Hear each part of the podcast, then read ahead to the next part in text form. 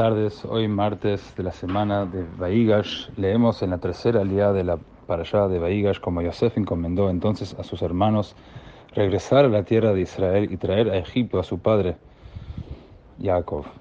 Dispuso que la familia se estableciera en la próspera provincia de Goshen, que se encontraba apartada de la negativa influencia espiritual de los idólatras egipcios. Como dice el versículo, Samani Lokim Ladan Elai Alta Amod. Yosef dijo a sus hermanos que dijeron a su padre, Dios me ha puesto como amo de, todo Egipto. Desciende a mí, no te detengas. Explica el Rebbe en el Kutei tomo 3, que el propósito primario del exilio egipcio era hacer que el pueblo judío elevara los destellos de santidad que se hallaban atrapados en Egipto. Como Egipto era la superpotencia económica de esa época, las riquezas de todo el mundo civilizado se encontraban vinculadas a ese reino por lo tanto, cuanto más, cuando más adelante el pueblo judío partirá de Egipto, llevando consigo sus riquezas, no estará elevando únicamente las riquezas de esa tierra, sino las de todas las naciones del mundo.